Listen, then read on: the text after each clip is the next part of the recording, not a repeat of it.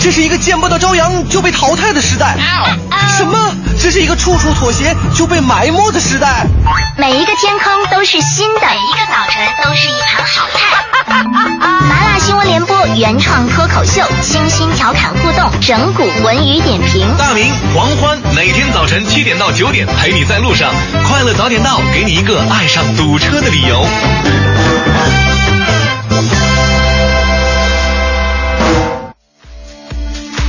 whoa.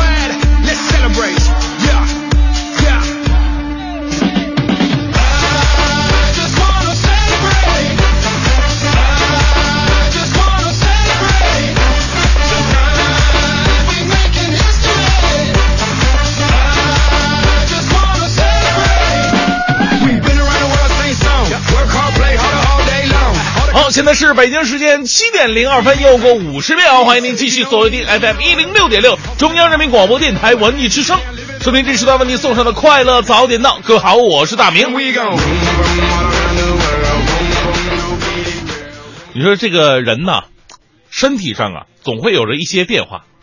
呃，这个生老病死是每个人这一定会遇到的事情。咱们就说最平常的这有病吧，啊，有病就得吃药嘛。前两天我这个嗓子啊特别的不舒服，哎，我就到楼下买药，我说这嗓子什么药最好啊？给我拿出一个大盒来，打开一看啊，这药片太大了，能有一块钱硬币那么大。哎呀，我就想这现在这药怎么这？我喝了三碗水，还没吞下去，还卡在嗓子眼儿呢呢。哎呀，我这难受的呀，我眼泪都快出来了。后来又喝了几大口水，基本上一大瓶矿泉水，就大桶的，就十几块钱那个矿泉水，全让我干下去了。哎呦，我就我总算咽下去了。这时候我才发现，那药盒上赫然写着三个大字：咀嚼片。我买药的时候，那哥们怎么没跟我说这是嚼的呢？其实这看起来是个段子，但是我们反反思一下自己，我们做事情的时候，何尝没有根据经验想当然过？那有的人总是说：“哎呀，我有几十年的工作经验。”其实回头想想，事实是他只是用了一个经验，用了几十年而已。所以呢，做不同的事情，经验可以借鉴，但更重要的是要重新思考。这就是今天送给各位的至理名言。我是大明，全新正能量一天马上开始。七点零八分，回到我们的快乐早点到，各位好，我是大明。早上好，我是黄欢哎呀，这个每天早上醒来的时候啊，我总是有一种感觉，啊我觉得我看看这个我枕头上我掉了多少根头发啊！啊！为什么？你说人呐，很心酸的一旦过了三十岁啊，哎，不好意思，一下子暴露年龄了。你怕什么？男人不是越老越值钱，越吃香吗？但是头发少是例外啊。这个猪肉是相反的，是吧？对 我这这我就看看头发呀，然后因为我我平时吧，属于那种脑力工作者，用脑比。哎 哎呦这，哎，从最开刚节目刚开始你就这么！还能不能愉快的？合作了？可以可以可以你承不承认我是脑力运动者？成立成立是吧？成立承认。哎呀，我我就担心呐，我就担心脑子用用脑过度吧，它会导致这个头发就会越掉越多。嗯然后我妈经常给我买一些这个那种保养的，你什么什么鱼肝油啊。你不是特瞧不起这种生活吗？其实我我跟你说，我妈给我买的鱼肝油，我到现在没动过，一口没动过。你就是觉得记不得吃，主要是。哦，啊你你不是从心眼里你就瞧不起这种年纪轻轻开始养生的人，你觉得是吗？呃对，那但是我也不能到四十岁我戴假发呀，是吧？所以我我今天呢，特别想跟大家伙聊一个话题，就是真的跟养生有关系。哎，身边很多人都啊养生，你别说现在你这个年纪哈，有很多啊十几二十岁的小孩儿都已经开始养生了哇。比如说，我们关注一下这个近段时间的新闻哈，就可以发现说，有的人为了养生，他读书的那种书目里面就开始去加入了类似于《黄帝内经》啊哈这样的书。有的人为了养生呢，我有钱嘛，没办法，我就啊砸，我就去花几万块钱去买这种养生床垫，还有什么这个养生的枕头。啊，各种各样的。哎，希望能够让自己延年益寿吧，就嗯活得活得更加的惬意和潇洒一些。但是是其实有的养生呢，还真的不是那么回事儿。嗯可是有的养生还是需要的，对吧？对我们身边呢有各种各样这个追求养生的人，年龄的层次分布不，以前可能是老人居多，现在这个很多年轻人也开始养生了。就是大家伙儿出去吃个饭啊、聚个会的时候，呃正热火朝天的喝酒啊，或者是吃饭呐，哎，他说这个不能喝，那个不能吃，即便喝啤酒，说哎，对不起，啊我为了我的脾脏哈，我不能喝冰啤，请来一瓶常温的。哎，瞬间你就觉得那聚会的气温给他起被被他降了很吃多。吃饭之前，先从这个自己的那个包里拿出一些瓶瓶罐罐啊，先喝一点，先保养一下。对，什么解酒药啊。生活当中总会有一些这样这个追求养生的人呢，中间有一些这个比较科学的方式，对也有一些比较极端的方式，我们都可以好好来说一说，是说说你的养生方式，发送到快乐早点到一零六六的微信平台。啊，为了养生，大家都是挺拼的哈，看看嗯各位都是怎么样来拼的。我们的微信平台“快乐早点到一零六六”，今天参与互动呢，为您送出的同样是国美在线大客户为我们提供的每天一张价值一百元的电子消费券。哎另外呢，我们在八月二号，也就是这周日的下午两点钟，会有一个大明海钓之旅的听众见面会。对如果你想要和我们一起来了解一下这次海钓，甚至想要来呃一起参加一个互动 party 的话呢，就可以关注一下我们的“快乐早点到一零六六”的微信平台，嗯里面有具体的报名方式。是，赶紧来报名吧！时间是在今这一周周六的下午两，呃八月二号是周六吧？周日周日啊，周日的下午两点啊。需要养生了，记忆力已经急速下降。要你干什么呢？好，正在为您直播的是快乐早点到，继续是今天的大明的新闻联播。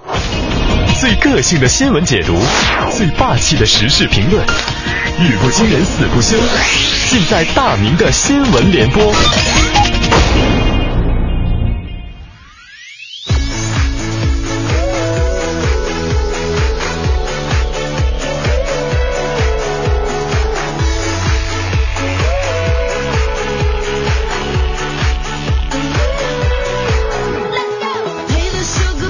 大明新闻联播第一条啊，先来关注一个新骗局。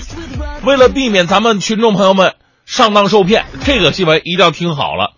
来自中国新闻网的报道，最近呢，在沈阳某个夜市上面啊，出现了一个非常奇怪的一幕。有人呢在路边摆摊儿卖什么呀？卖这个快递的包裹，卖快递的包裹，而且是没拆封的，谁都不知道包裹里边到底是什么啊。而这些包裹呢，一律十元，通通十元，你买不了吃亏，买不了上当啊。仔细看看这些包裹上呢，连单据痕迹、贴单据的痕迹，就你撕掉它，起码还留一点吧，连这个痕迹都没有。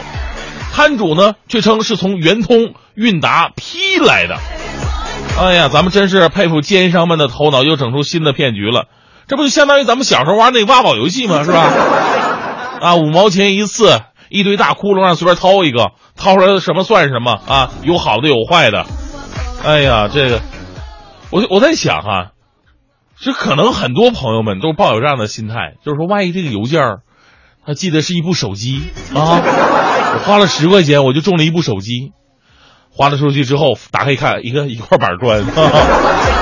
对此呢，相关快递公司客服人员和快递人员呢均表示，无人认领的包裹会由发件原始地登记保管，不会私自处理。所以呢，提醒广大消费者一定要提防骗局啊！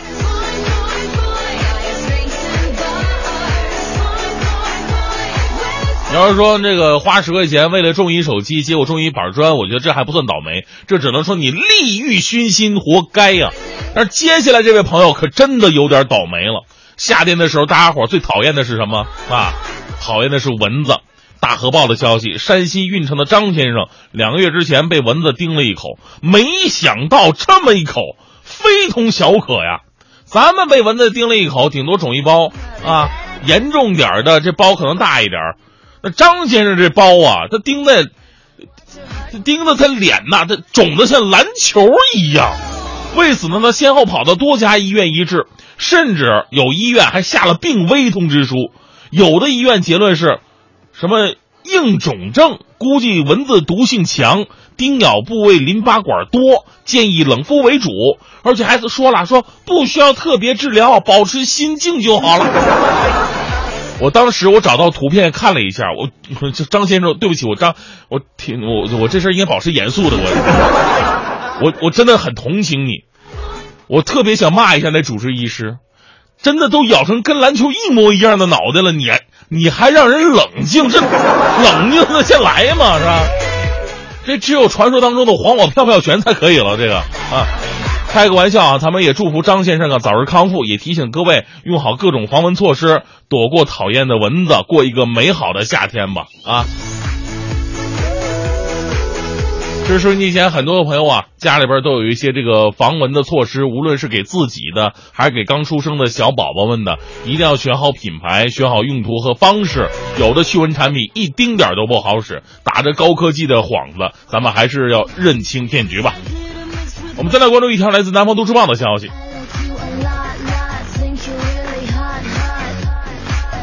呃，深圳四年级的男孩郭小朋友，自从七月十号开始就没回家了。说家长老师都急坏了，人到哪儿去了呢？大家伙辛辛苦苦找到九天，终于找到这个孩子。那孩子到底去哪儿了呢？真相让人哭笑不得。失踪的九天里边，这孩子一直躲在深圳书城看书。多么伟大的孩子啊！那有人说了，这这孩子他饿了怎么办呢？他饿了就去麦当劳、肯德基吃别人剩下的东西，渴了就到银行喝免费饮用水，晚上则睡在二十四小时营业的快餐店。哎呀，这孩子，真的挺机智的，他也为我们即将失业、走入人生低谷的小编龚伟同学指了一条明路：不挣钱怎么活？北京这么现代化，你觉得饿不死啊？开一个玩笑哈。小郭的父亲表示了，说现在自己啊是不敢打也不敢骂，常对儿子说：“现在你才是爸爸，我是你儿子。”我们说可能是父子之间，包括教育的模式上面，导致了家庭当中的一些裂痕，父辈跟子辈之间的一些矛盾。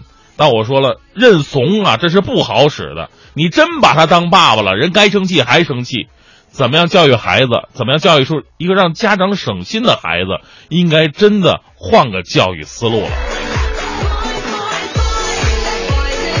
接下来再说一个让我们的大伙儿特别开心的事儿啊，说这个公交车，呃，全球首条超级电容储能式现代电车公交线在浙江宁波市开通运营了。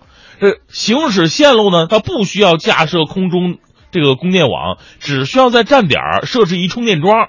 有人说充电桩这平时充电得多长时间呢？哎，这个车呀，由于它每一站都设置嘛，哎，它三十秒内就能充满电，可以行驶五公里。但这五公里已经足够到下一站了，而且它解决了一个非常大的一个问题。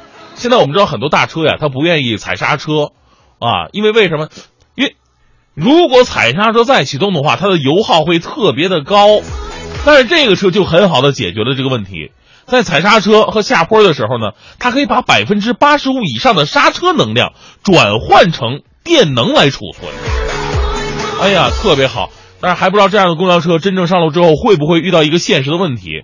呃，这个还得等运营之后我们才能看得出来。但是呢，关于车辆能源的任何一点进步都值得我们充满期待。呃，起起到这样的进步，能换来一个更加湛蓝的蓝天吧。一零六六听天下。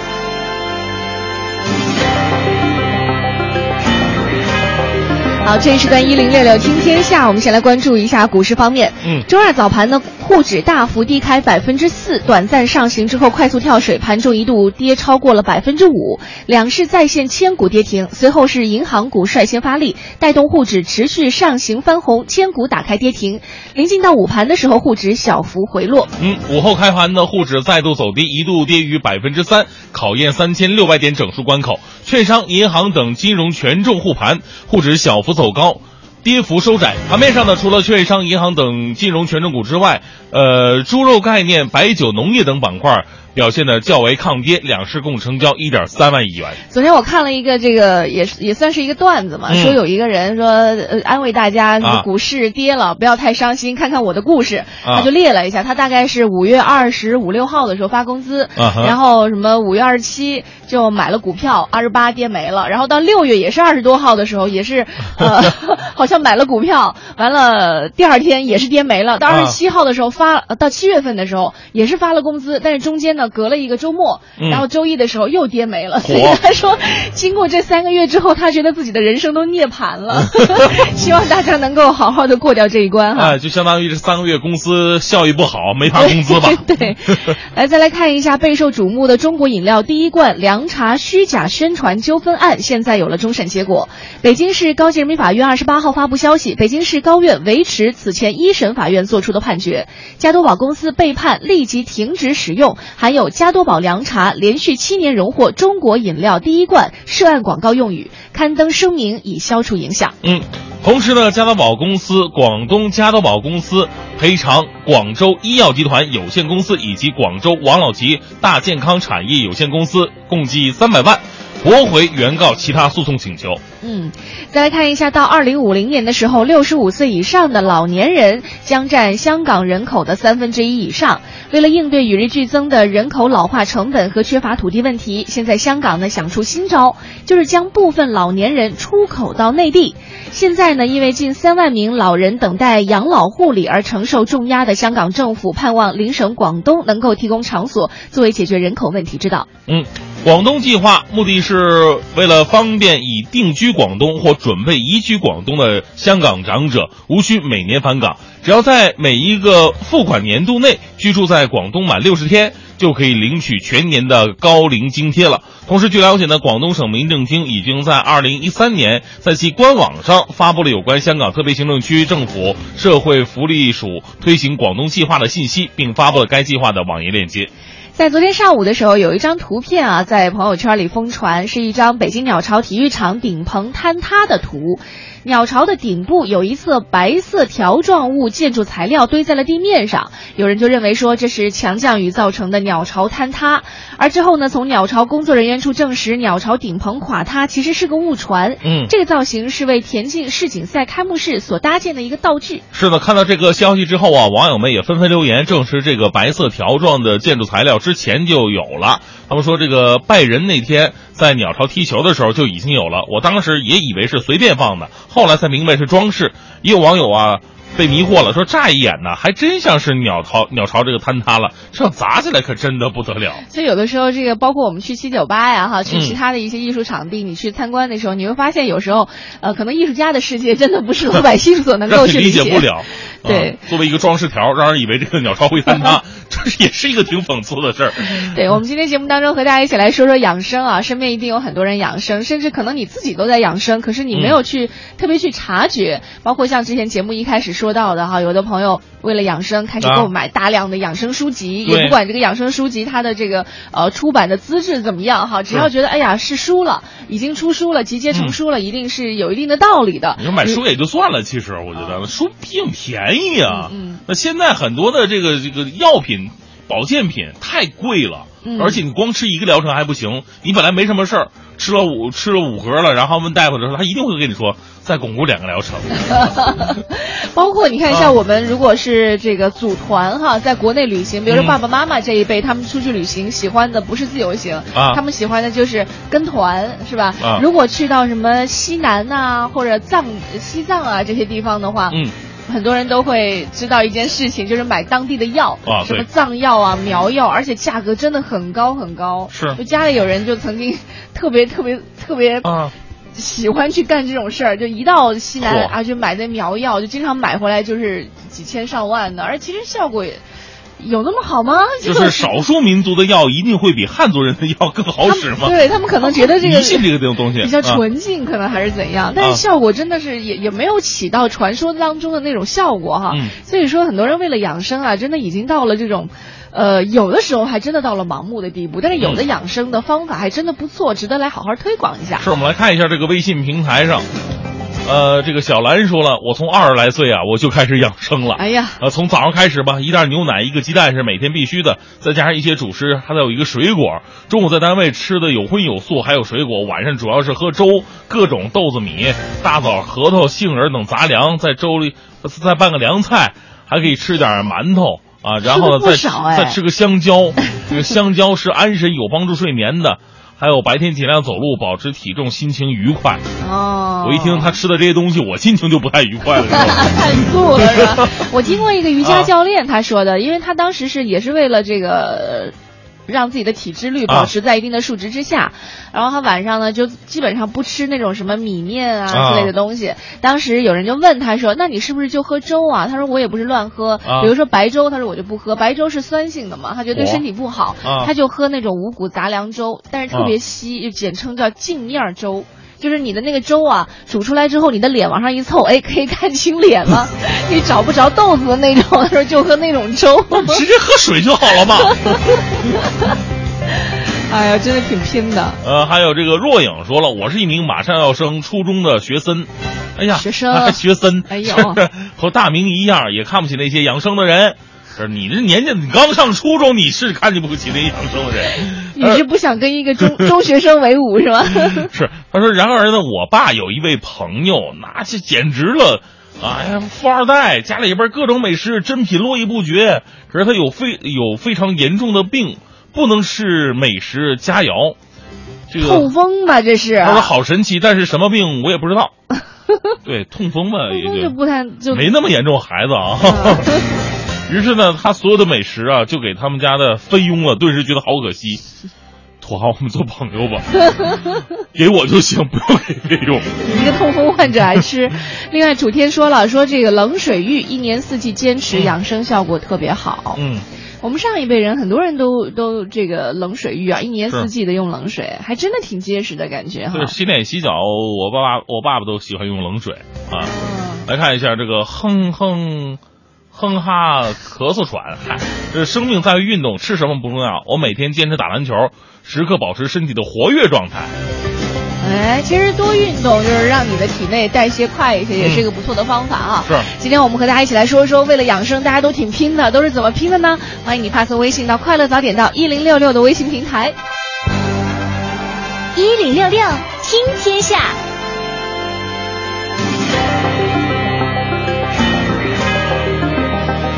好，这里是段一零六六听天下，我们一起来关注一下这样一件事情。平常呢，经常乱停车的各位可要小心了。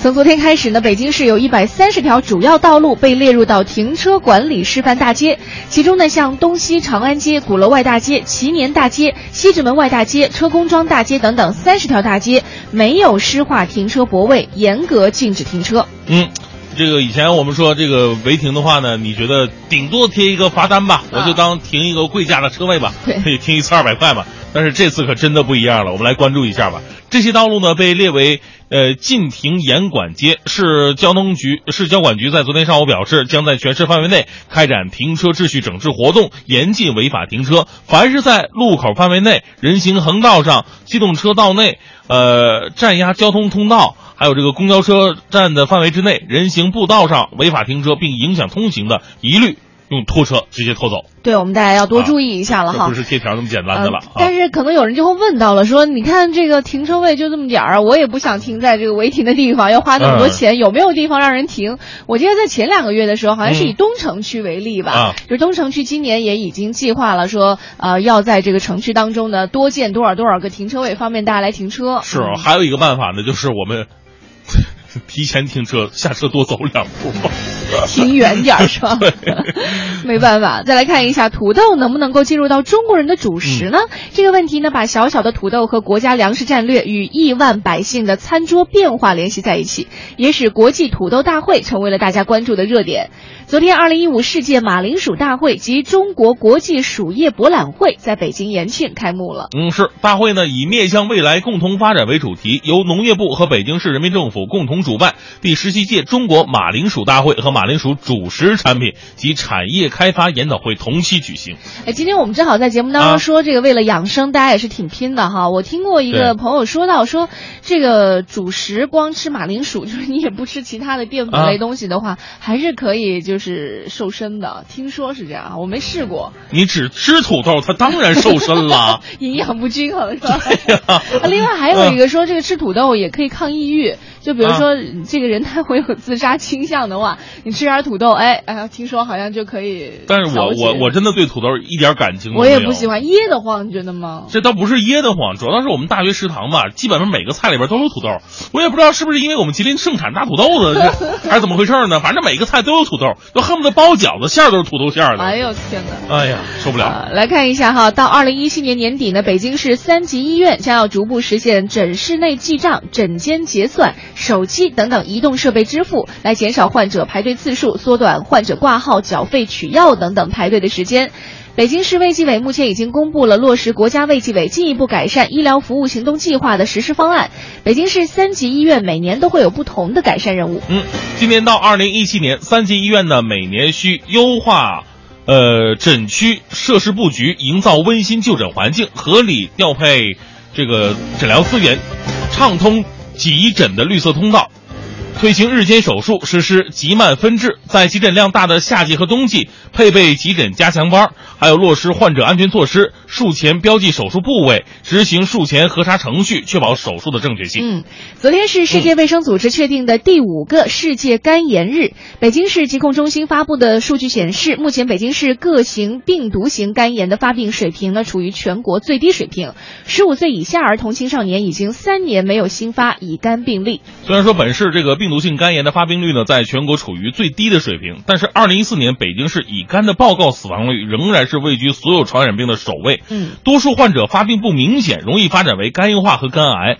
呃，疾控部门也提醒广大的这个慢性的肝炎患者，特别是乙肝患者，如果进行早期规范的抗病毒治疗，不仅呢可以延缓疾病的进程，而且呢是可以有效的预防和减少肝硬化和肝癌的发生的。是的，啊，今天我们在节目当中和大家一起说一说哈，像刚刚说到的这些疾病呢，可能是之前或者是预防啊，或者是饮食各方面没有做到位，导致了这个疾病的发生。对但是其实，在疾病没有发生之前，我们可以通过一些方式来进行预防哈，比如说养生，可能就是其中的一种了。那欢迎各位呢和我们一起来说一说，为了养生，大家都是挺拼的，怎么个拼法呢？我们的微信平台是快乐早点到一零六六。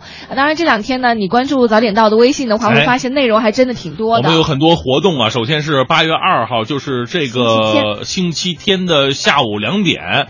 我们会有一场这个关于大明海钓之旅的一个见面会。这次见面会上呢，我们也会给大家解答一下我们呃海钓的一些具体的行程安排呀、收费标准呐、包括呃大家伙儿感兴趣的一些话题。就是我我我可能是不同年龄段的、不同性别的，我我适合参加去海钓吗？有什么问题我们都可以面对面的交流。当然了，我们也说在会上最主要是推广的一种生活方式，也希望这种快乐、积极、健康、阳光、运动的生活方式呢，能够普及给大家。是的，包括其实之前也有很多朋友都会有顾虑哈，嗯像说到你看在微信平台上看到很多朋友就是之前的嗯有海俱乐部钓上来的那个大鱼啊，可能都有一人多高，一人多长。对他说这这我我我就那么小个儿，我又比较瘦弱，力气小，万一我的鱼钩要是被这样的大鱼给咬上了，我该怎么才能钓上来？我非常的忧虑。而啊你放心吧，到时候呢也会有船工来帮你的，人家是身经百战的。对而据说这个你要是先先把这鱼给控制住，他们叫控鱼，控鱼、啊，对，你就把鱼弄累了，然后你再往上弄。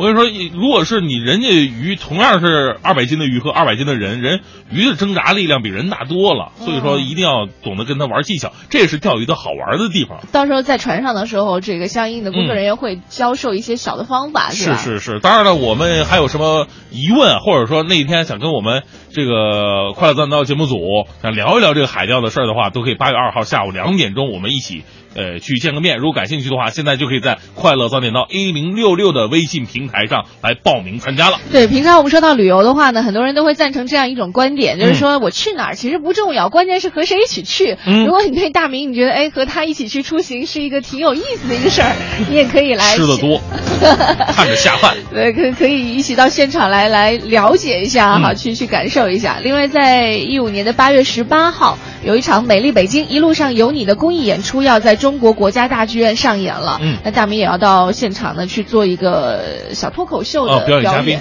对对对，为了我们那些这个环卫工人的孩子们，也希望他们能够享受到跟其他孩子一样，就是可以我们看好的表演，可以接受好的教育的这样一个机会吧。嗯，那另外呢，我们关注快乐早点到的微信上面有一个新的奖品送出的一个一个链接哈，嗯就是我们的中国广播的 APP 也新增了回听功能，只要您下载中国广播 APP，而且把节目播放的页面截图发送到快乐早点到一零六六的微信公众平台，就有获得呃惊喜大礼品的机会了。哎，具体的奖品是什么？你可以查看一下今天的微信推送。最个性的新闻解读，最霸气的时事评论，语不惊人死不休，尽在大明的新闻联播。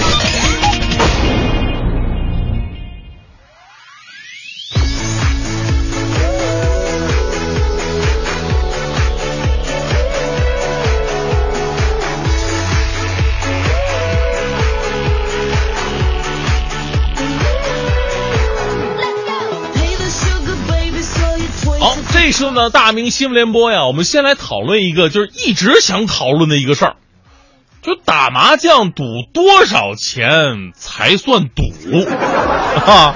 这打麻将我们知道，这个呃，不说是中国国粹吧，也是老百姓民间的一种特别喜欢的娱乐活动方式了。不过打麻将啊，跟赌博永远是能够沾亲带故的。我们来关注这个事儿吧。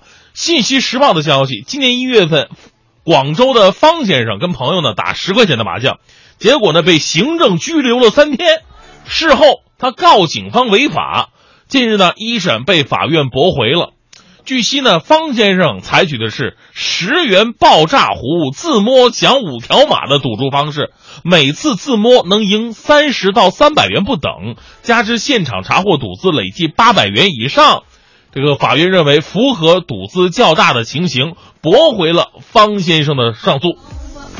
这个可能很多朋友问啊，他什么是十元爆炸壶自摸奖五条码啊？别问我是什么意思。中国地大物博，麻将的方式千奇百怪，我连北京那个什么带会儿的我都看不下去。北京麻将到现在我都接受不了了，你说何况这种广州麻将呢？啊，北京麻将是就是带会儿的。啥叫会儿？这把麻将搞得一点原原则性的问题，这这这都有问题了，是吧？其实呢，这个我让让我想起了，就是之前有一张特别火的图片，发生在四川，就是尽管地面都是水，天上还下着雨，四川的朋友依然蹲在凳子上，打着伞打麻将。在四川上过学的小工工小编龚伟表示说，那里血战到底，往往赌注会比他大多了啊。但我也不知道什么叫血战到底。按照对待张先生的标准，那有多大的拘留所才能把四川人民拘拘留？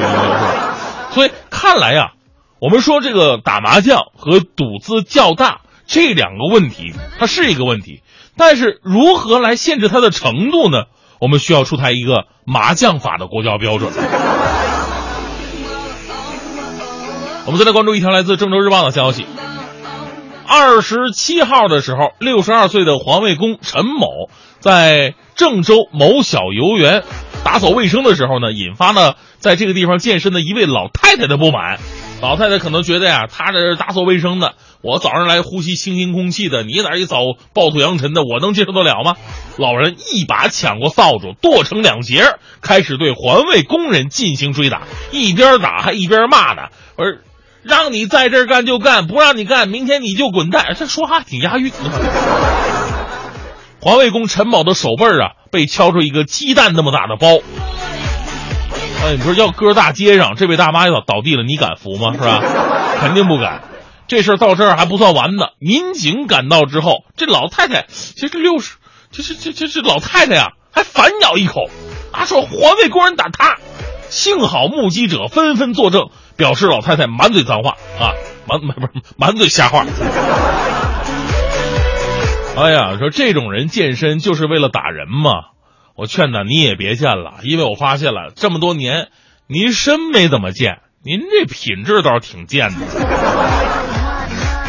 继续来关注《中国日报》的消息，二十六号在广西省东兴市举办了一场足球友谊赛，哎，对阵双方啊非常引人关注。一边呢是广西省东兴市的这样一个东兴队啊，名字叫东兴队。听起来有种挺恐怖的气质啊啊！另外一支球队，哎，大名鼎鼎了，香港明星队有谁呢？有谭咏麟呢，黄日华、陈百祥、罗家英等等等等。呃，上半场比赛啊，香港明星队就以六比一的大比分领先东兴队。下半场呢，香港明星队再进一球，变成七比一。本来呢，以为比赛就这么结束了，结果谁也没想到，在中场前十二分钟，两队爆发了激烈的冲突，场面失控。据目击者回忆啊，这个黄日华还使出了一招降龙十八掌，把对方三名队员打倒在地。黄日华打倒了三名，黄日华都多大岁数了？这这这还能打倒三名队员呢？这三名队员的名字是不是叫尤坦之、丁春秋还有慕容复？这个啊。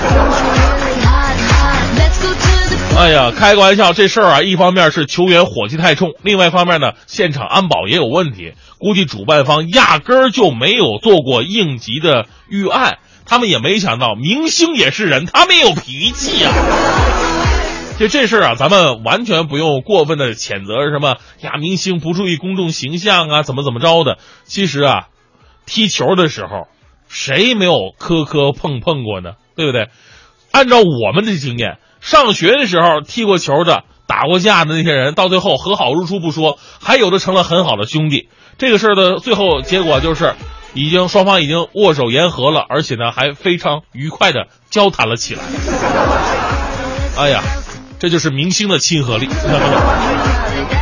最后依旧为各位带来浓浓的正能量。来自《洛阳晚报》的消息说，洛阳啊有这样一位好心肠的大妈，她看见摆瓜摊儿的瓜农们生活不易，他心中不忍呢，决定每天给瓜农们免费送饭。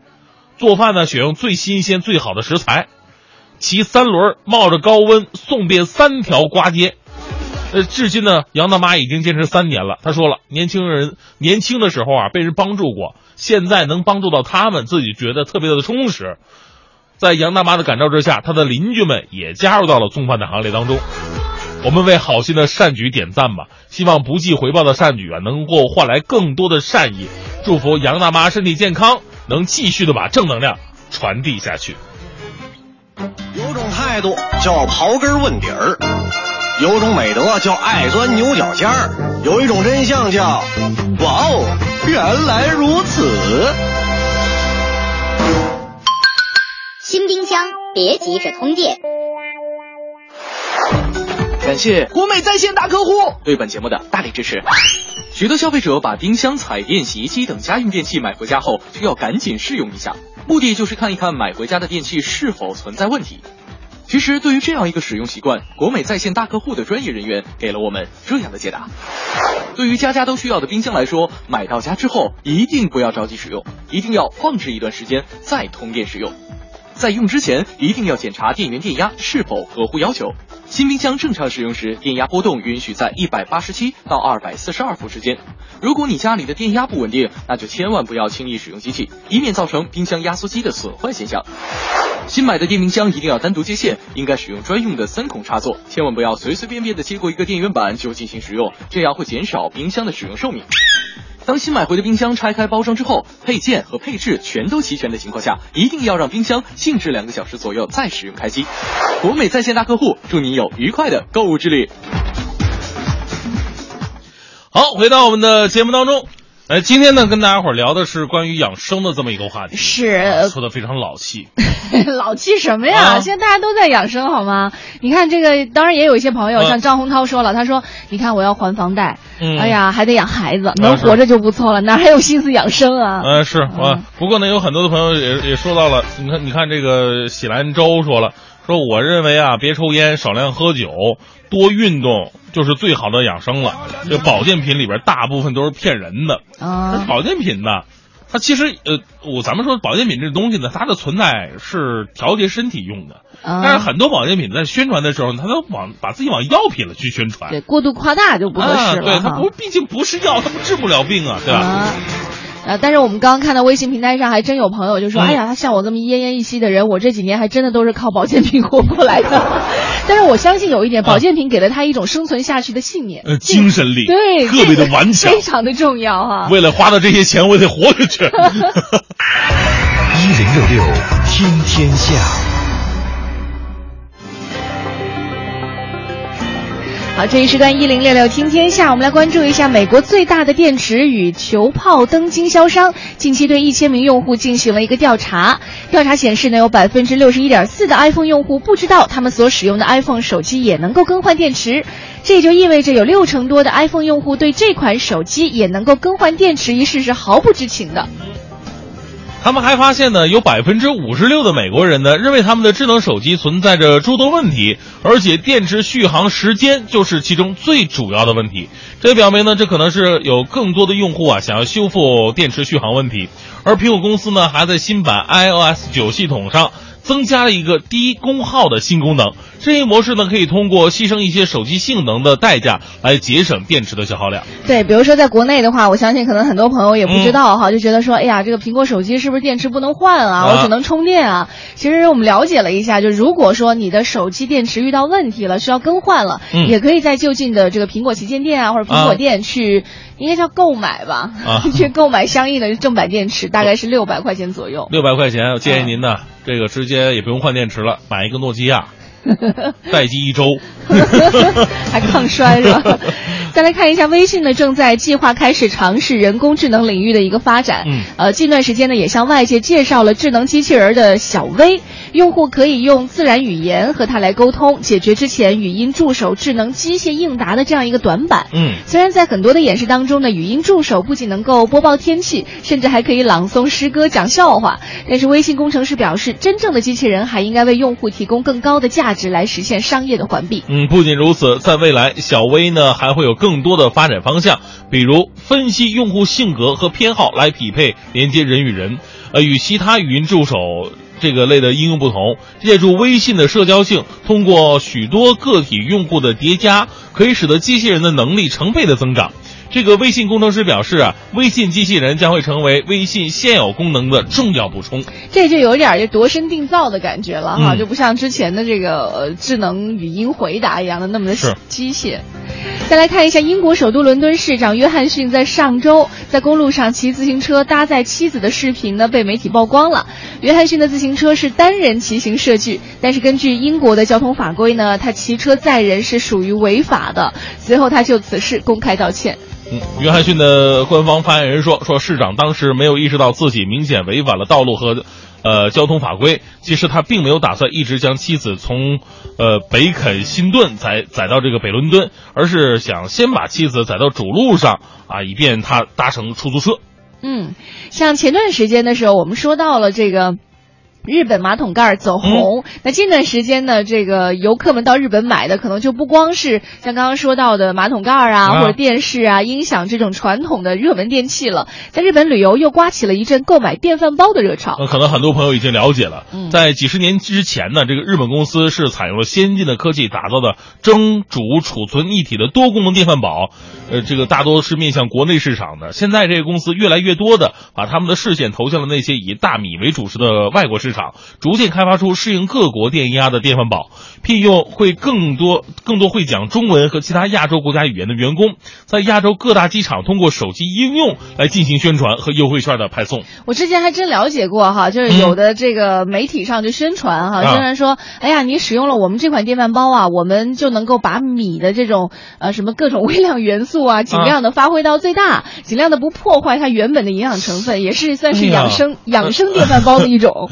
是啊，我我在想哈，如果对于一些新手来说更加方便、简单操作，就算你这个水放多了、水放少了，它仍然可以自动的去调节，啊那该多么美好啊！这是懒人电饭煲，不是懒养生电饭煲啊！今天我们在节目当中呢，和大家一起说到养生的事儿哈，来说一说你或者你周围的人为了养生到底都有多拼的。嗯，来看一下微信平台上，你看三阳开泰说了，说这个我就在办公室里熬各种五谷杂粮粥喝，这应该是比较健康、最安全的一些养生办法了。啊嗯，还有这个会也是现身说法，千万别相信广播里卖药的广告，那都是假的。哎呀，我在沈阳的哥嫂啊，就是干这个的。那个打电话说有病的老头老太太，我跟你说啊，都是假的。打一个电话是给钱的。我那个嫂子大专物理专业，呃，物理管理学物理管理物业管理啊，呃，在广播里就一下变成大夫了啊，是啊没。有任何资质，没有人查证哈。对，刚才还有朋友说了，那你们电台怎么能允许放这种节目呢？其实。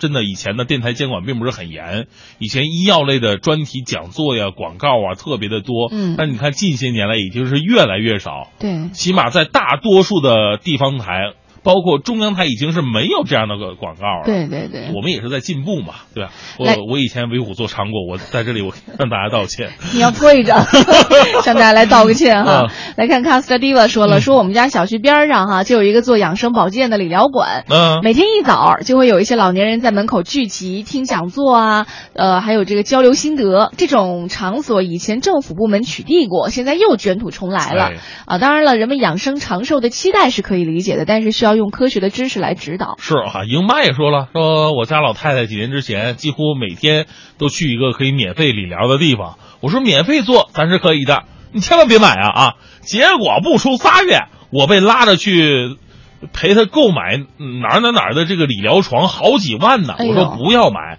说我们家老太太说这个有多好多好，非要买。我想算了，省得老太太生气，买吧。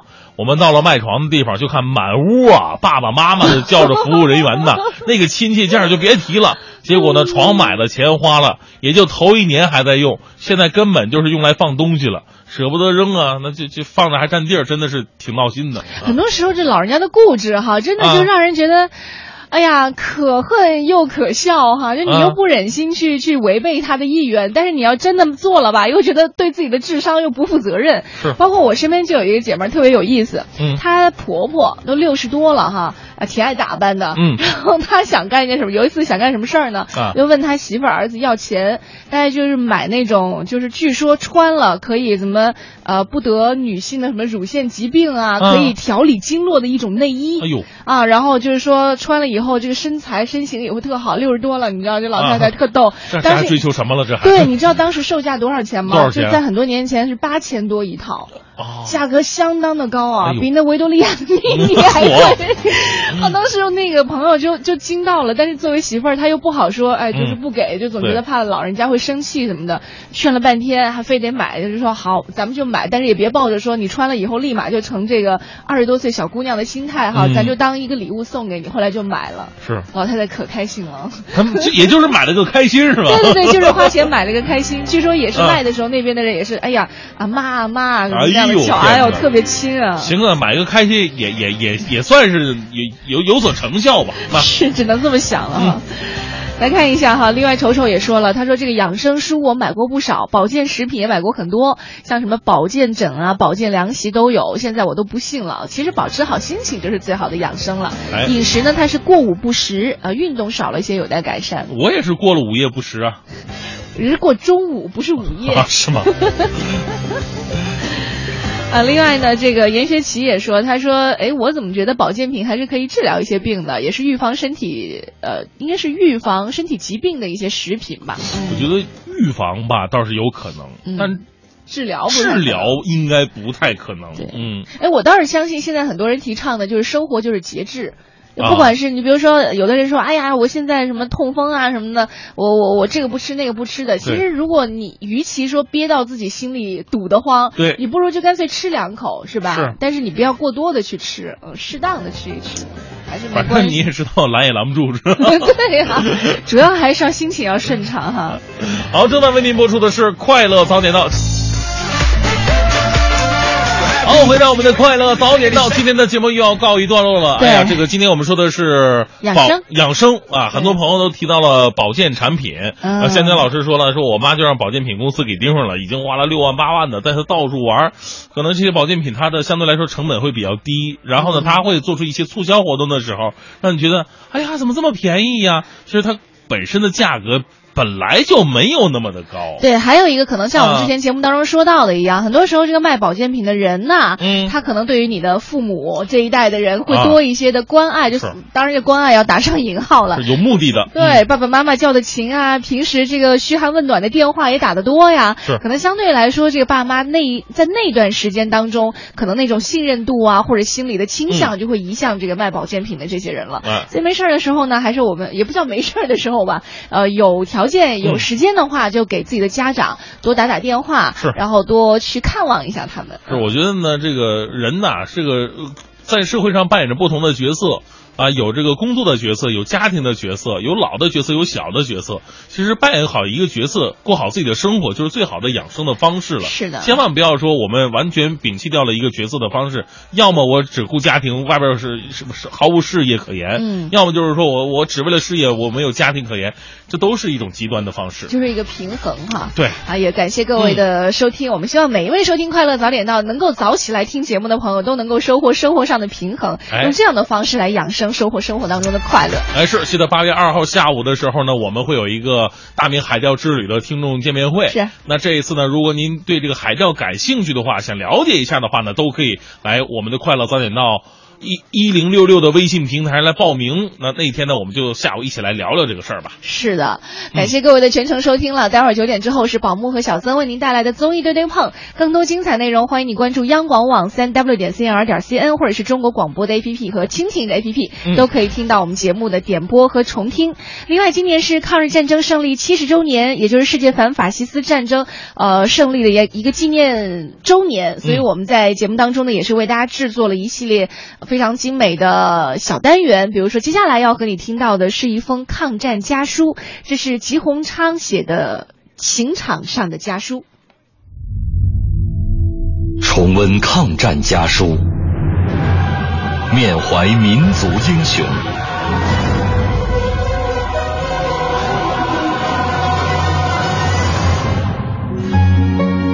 纪念中国人民抗日战争暨世界反法西斯战争胜利七十周年，文艺之声特别节目《难忘的抗战声音》家书篇。第一集，吉鸿昌刑场上的家书。一九三一年九一八事变之后，矢志抗日的吉鸿昌将军因为不愿意替蒋介石打内战，而被勒令出国考察。一九三二年一月二十八日，日军悍然进攻上海，吉鸿昌闻讯毅然回国。第二年五月，他联合冯玉祥等人在张家口组建了察哈尔民众抗日同盟军，任第二军军长。从六月开始，吉鸿昌率部北征，所向披靡，收复多处失地。